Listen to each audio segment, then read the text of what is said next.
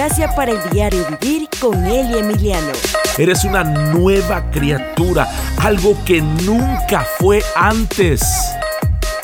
Y ahora que eres nuevo, ¿sabes quién eres realmente? Tú eres un santo. Tú eres un trofeo de la victoria de Cristo.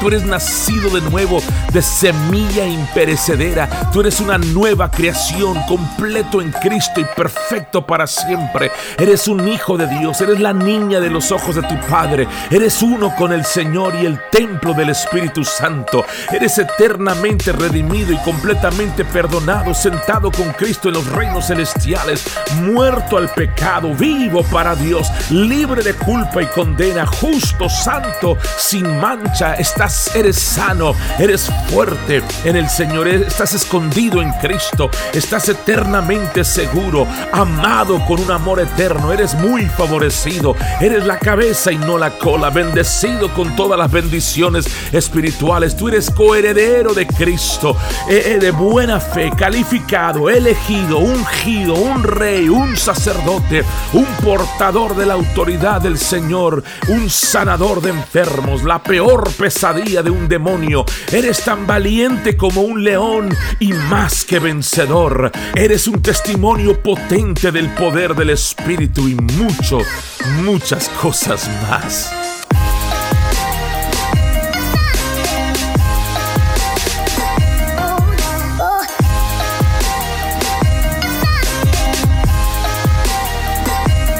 Hola, ¿qué tal? Y bienvenidos a este podcast llamado Gracia para el Diario Vivir. Yo soy la Emiliano. Muchas gracias por estarnos acompañando en cualquier plataforma que nos esté escuchando. Le agradecemos infinitamente. Si no se ha suscrito a nuestro podcast en esa plataforma donde usted nos escucha, hágalo ahora Déjenos por ahí un comentario, deje un review, déjenos cinco estrellas, prenda la campanita para que le den los recordatorios cuando subamos un podcast nuevo y usted esté al tanto de todas eh, las enseñanzas que nosotros le traigamos a través de este podcast. Pero gracias, gracias. De cualquier forma, muchas gracias. Si quiere comunicarse con nosotros, puede hacerlo yendo a nuestra página de internet, eliemiliano.com, eliemiliano.com. Ahí está todas las formas de contacto, todos los podcasts, todos los videos, todo lo que usted eh, pues esté buscando en cuanto a las enseñanzas, ahí las puede encontrar. Vamos a continuar con la enseñanza que estamos trayendo en esta serie llamada Alegría Alimentada por el Evangelio. Estamos ya en el séptimo eh, podcast o la, sí, la séptima enseñanza.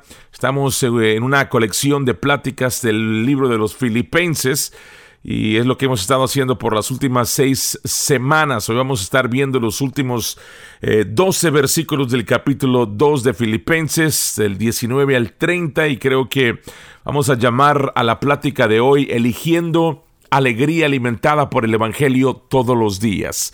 Y mientras eh, revisamos este pasaje juntos, creo que verán por qué le he puesto así a esta enseñanza. Recuerde, este libro eh, que estamos estudiando de Filipenses trata de cultivar una fe auténtica que esté llena de gozo. Eh, sin, importar cuáles sean las circunstancias en su vida. Mucha gente, mucha gente piensa que la alegría es simplemente una cuestión de suerte. En otras palabras, si, si eres feliz y feliz en la vida, simplemente tienes suerte. Las cartas cayeron a tu favor, así que felicitaciones, pero la Biblia enseña que se puede elegir el gozo profundo y la felicidad real, se puede aprender, si se quiere, simplemente permaneciendo en Cristo todos los días. Y la razón de esto es que el gozo es fruto del Espíritu, ¿verdad? Entonces Pablo les dijo a los Gálatas que el fruto del Espíritu es amor, gozo, paz, paciencia, benignidad, bondad, fidelidad, mansedumbre, dominio propio. Él da nueve cualidades diferentes en esta lista. La segunda de las cuales es que gozo, alegría. Ahora, en la primera semana de esta serie señalé que nunca experimentarás la felicidad y la alegría si haces de esas cosas tu meta en la vida. El gozo y la felicidad no son metas, son resultados de pensar y de vivir correctamente, en otras palabras, de permanecer en Cristo. La alegría no es algo por lo que tengamos que orar o que tengamos que, que podamos recibir ya tenemos el fruto del Espíritu que reside dentro de nosotros debido a nuestro nuevo corazón y el bautismo del Espíritu Santo en nuestras vidas.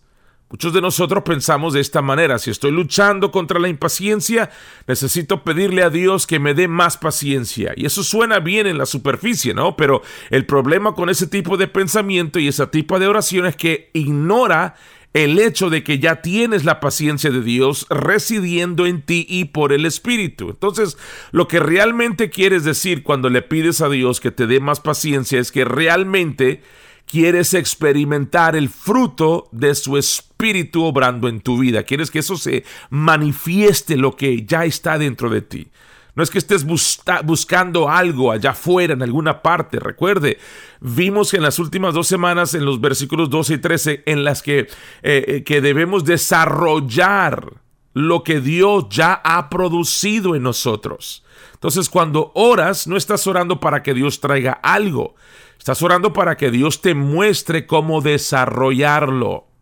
Y la razón por la que menciono esto es porque es, eh, en esencia, cuando le pides a Dios que te dé paciencia, podrías estar de acuerdo sin querer con una idea falsa. Y esa idea falsa es que de alguna manera estás incompleto en Cristo. Y, y, sin embargo, Colosenses nos dice que somos completos en Cristo. Pedro nos dice que tenemos todo lo que necesitamos para la vida y la piedad. Juan capítulo 1 verso 16, de su plenitud habéis recibido gracia sobre gracia. Has recibido su plenitud, su perfección, estás completo. En Él está todo. Él es el banco del que retiras para todo lo que necesitas, para la plenitud. No has recibido una parte o una porción, tienes plenitud suficiente plenitud de amor, redención, tranquilidad, seguridad, victoria, sanidad. Su plenitud es tu plenitud. Su integridad es tu integridad. Entonces, el proceso de discipulado, nuevamente, no se trata de tratar de convertirnos en algo que aún no somos. Muchos tienen el discipulado equivocado. En realidad, el discipulado se trata de desarrollar lo que Dios ya ha trabajado, ha producido, ha obrado en nosotros por su gracia, por la obra completa de Cristo en la cruz del Calvario. No olvide lo que dice eh, Gálatas 2.20. He sido crucificado con Cristo, ya no vivo yo, pero Cristo vive en mí.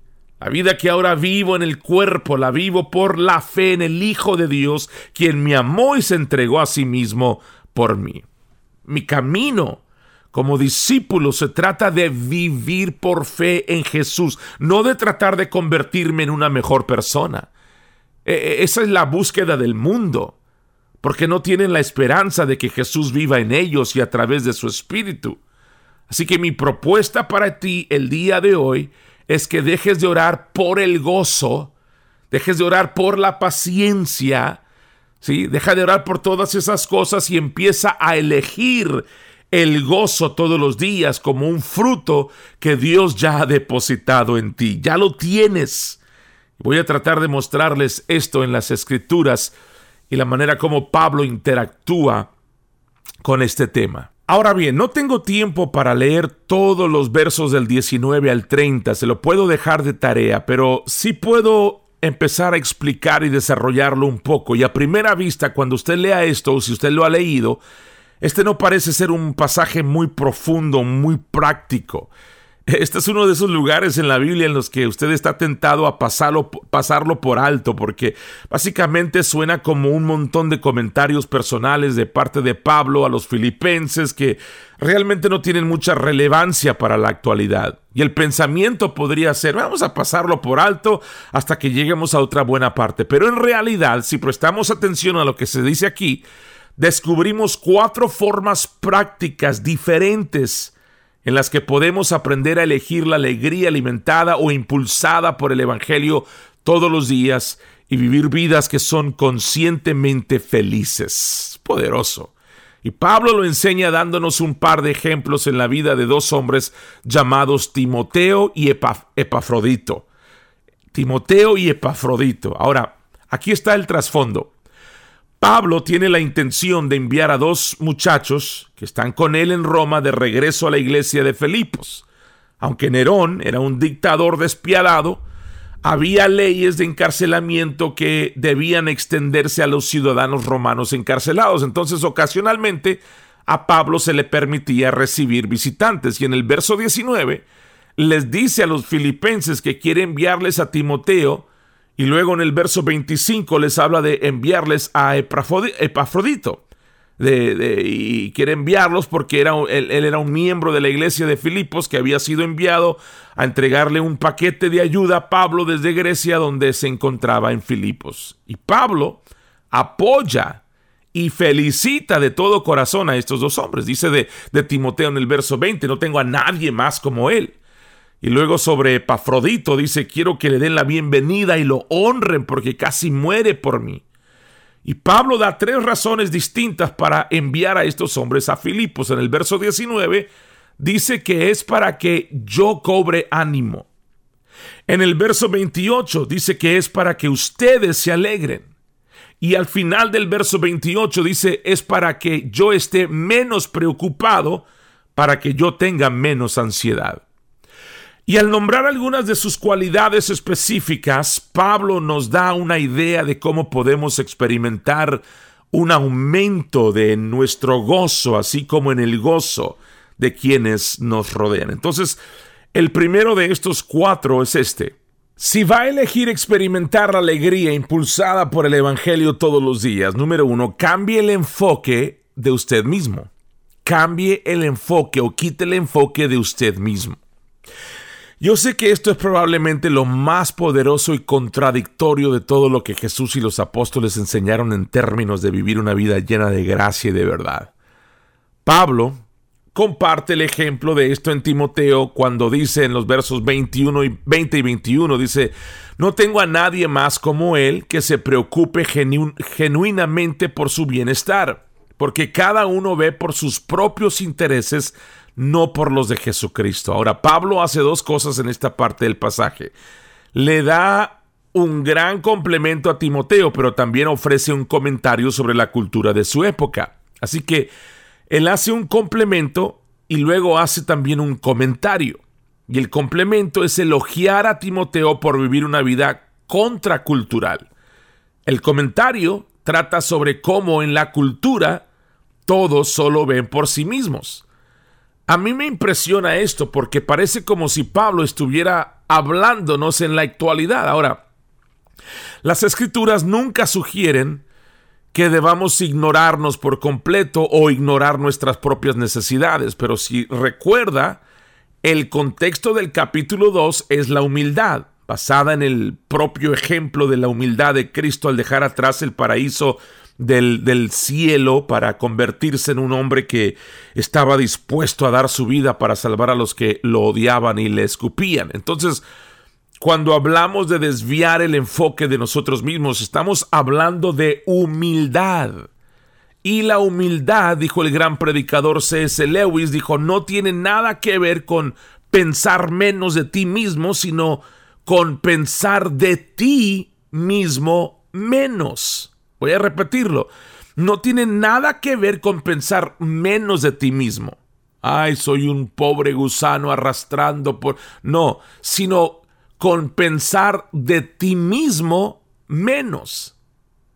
Ojalá que eso tenga sentido. Ahora, a medida que el Señor continúa desarrollando la humildad en mi propia vida, una de las cosas que me está enseñando es que la humildad no se obtiene al tratar de disciplinarme o golpearme para actuar con más humildad. La humildad no viene diciéndome a mí mismo, tengo que ser más humilde, tengo que ser más humilde. Si sigues ese camino, todo lo que vas a hacer es pensar en ti mismo y en lo lejos que te queda por llegar a ser humilde y en qué cristiano tan débil y qué cristiano tan patético eres, pero eso no es cierto. La humildad no se obtiene denigrándote a ti mismo.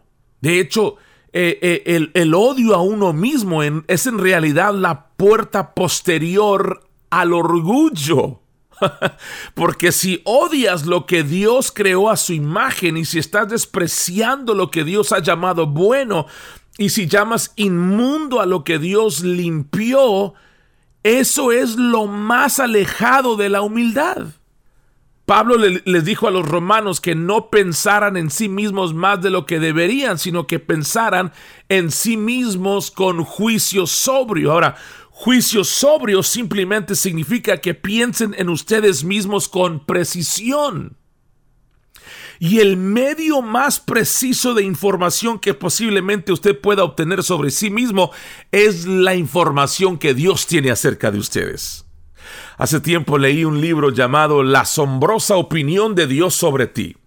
Y al principio podrías pensar, bueno, eso suena un poco presuntuoso, pero cuando leí ese libro por primera vez, fue una de las experiencias más humillantes que he tenido aceptar la santidad de mi propia vida como alguien amado y creado a la imagen del Dios Todopoderoso es algo que provoca exactamente lo contrario a la arrogancia, porque provoca una reverencia, un, asombro reverente de quién es Dios y, quién soy yo a la luz de su bondad hacia mí. El verdadero desarrollo o, o el verdadero crecimiento espiritual, ¿sí? que en este caso debería ser crecimiento del alma es ser cada vez más consciente de quién realmente eres. Lamentablemente, el predicador, el maestro común, no divide la palabra según su audiencia y por consecuencia, muchas veces le da al creyente un mensaje que pertenece al incrédulo. O, se le da al bebé en Cristo un mensaje que pertenece al adulto. Y el mensaje que debe transmitirse al, bebé a menudo se pasa por, alto completamente. La revelación que Dios le dio a Pablo tiene muchas sorpresas impactantes. Uno de ellos es lo que se conoce como los tres hombres de Pablo. El hombre natural, el hombre carnal y el hombre espiritual. El hombre natural no tiene vida eterna. El hombre, eh, eh, él es el que nunca ha pasado de la muerte a la vida, nunca ha sido recreado en Cristo. El hombre carnal es la nueva creación en Cristo que nunca se ha desarrollado ni crecido y puede permanecer en esa condición toda su vida sin avanzar nunca más allá del estado de infancia de su vida en Cristo. El hombre espiritual, sin embargo, es el creyente que ha tomado ventaja de sus derechos, en Cristo y ha madurado hasta el punto en que puede dar fruto espiritual. El creyente ha llegado a apreciar su justicia. Él sabe quién es realmente, sabe que el conocimiento agrega responsabilidad y también sabe que tiene la habilidad de, de, de Dios en él para satisfacer esa demanda. Su espíritu ha ganado el dominio sobre sus sentidos sobre lo que ve, sobre lo que oye, sobre lo que siente. Dios lo gobierna a través de su palabra. como predicador y maestro del nuevo pacto, yo he tomado la decisión de hablar al hombre espiritual, en lugar de hablarle al hombre carnal, para hablarle a quién es en Cristo, en lugar de quién era en Adán. Yo quiero hablarte a ti quién eres en Cristo y recordarte quién eres en Cristo y no estarte mencionando quién eras en Adán. Yo soy un hombre de conocimiento, de revelación, más que un hombre de conocimiento de los sentidos. La Biblia, si alguno está en Cristo, nueva criatura es. Estoy seguro de que tú has escuchado este verso muchas veces, pero ¿alguna vez has pensado en lo que significa ser nuevo? No se trata simplemente de mejorar o modificar o ajustar o reacondicionar o volver a tapizar o cambiar de marca. No, es eres completamente nuevo. Eres una nueva criatura, algo que nunca fue antes. Y ahora que eres nuevo, ¿sabes quién eres realmente? Tú eres un santo. Tú eres un trofeo de la victoria de Cristo. Tú eres nacido de nuevo de semilla imperecedera. Tú eres una nueva creación, completo en Cristo y perfecto para siempre. Eres un hijo de Dios, eres la niña de los ojos de tu Padre. Eres uno con el Señor y el templo del Espíritu Santo. Eres eternamente redimido y completamente perdonado, sentado con Cristo en los reinos celestiales, muerto al pecado, vivo para Dios, libre de culpa y condena, justo, santo, sin mancha. Está eres sano, eres fuerte en el Señor, estás escondido en Cristo, estás eternamente seguro, amado con un amor eterno, eres muy favorecido, eres la cabeza y no la cola, bendecido con todas las bendiciones espirituales, tú eres coheredero de Cristo, eh, eh, de buena fe, calificado, elegido, ungido, un rey, un sacerdote, un portador de la autoridad del Señor, un sanador de enfermos, la peor pesadilla de un demonio. Eres tan valiente como un león y más que vencedor. Eres un testimonio potente del poder del Espíritu y mucho, muchas cosas más.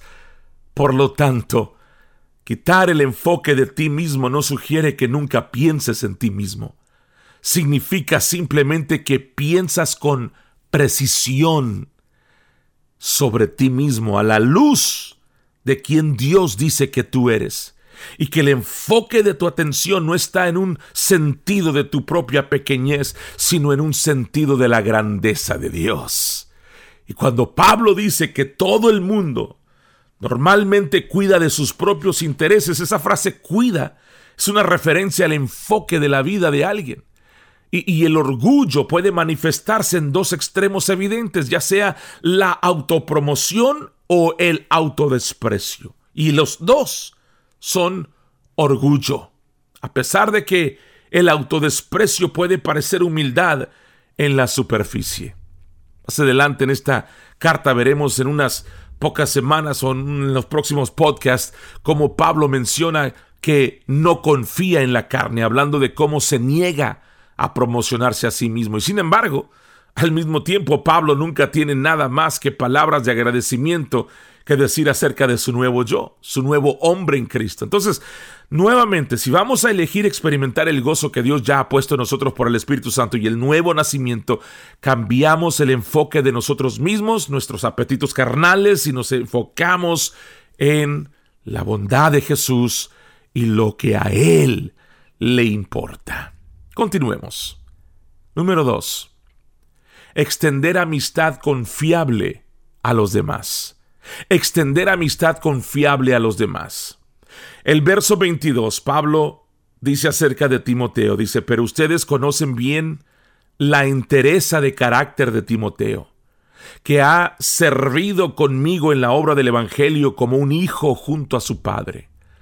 Pablo no solamente está afirmando a Timoteo como una persona desinteresada y centrada en, los demás y, que su enfoque en la vida se, se ha alejado del egocentrismo, sino que también nos dice que Timoteo es lo verdadero cuando se trata de ser un amigo digno de confianza. De hecho, es tan digno de confianza que Pablo lo considera un hijo. Ahora, déjeme y permítame hacerle una pregunta, y esto no es para acumular culpa sobre nadie, sino simplemente para hacerte una pregunta honesta. ¿Eres una persona confiable en la forma en que vives?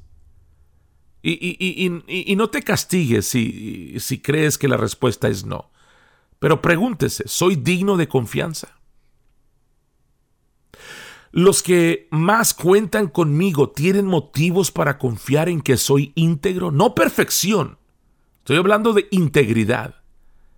Y si la respuesta a eso es no, entonces hay esperanza para ti.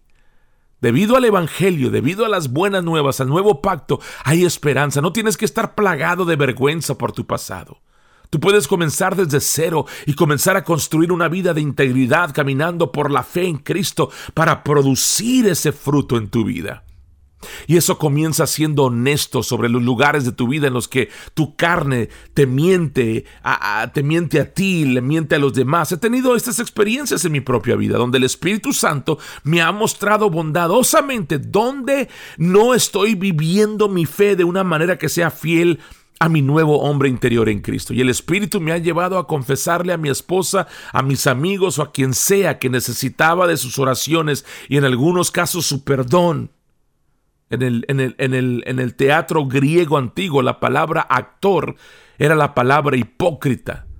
Y en el sentido bíblico la hipocresía ocurre cuando usamos máscaras y tratamos de proyectarnos como algo que realmente no somos. Y no tenemos que hacer eso en el cuerpo de Cristo. Podemos vivir con integridad, no perfección, integridad real.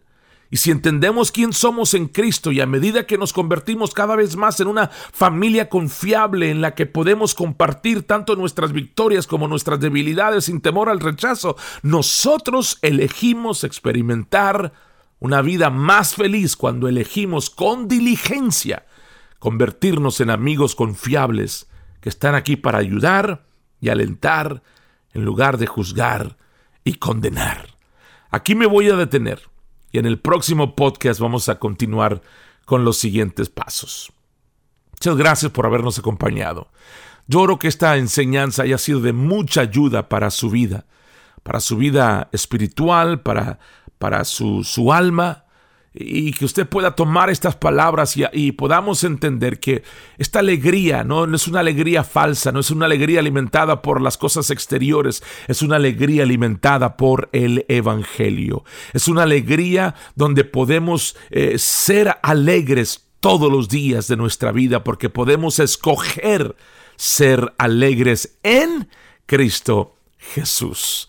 Gracias Señor. Yo le invito para que se comunique con nosotros, déjenos saber que este programa o este podcast, esta enseñanza está siendo de bendición y de ayuda para su vida. Vaya a nuestra página de internet, eliemiliano.com, déjenos un mensaje, envíenos un mensaje, conéctese con nosotros a través de cualquier eh, redes, red social, Instagram, Facebook, busque Eli Emiliano, E-L-I Emiliano, o en eliemiliano.com, ahí está toda la información, cómo conectarse con nosotros.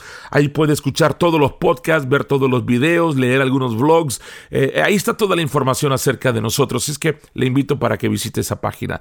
Gracias por habernos acompañado. Regresamos en el próximo podcast. Yo soy la Emiliano, recordándole que usted no solamente fue salvo de algo, sino que usted fue salvo para algo. Usted tiene gracia para el diario vivir. Bendiciones y hasta la próxima.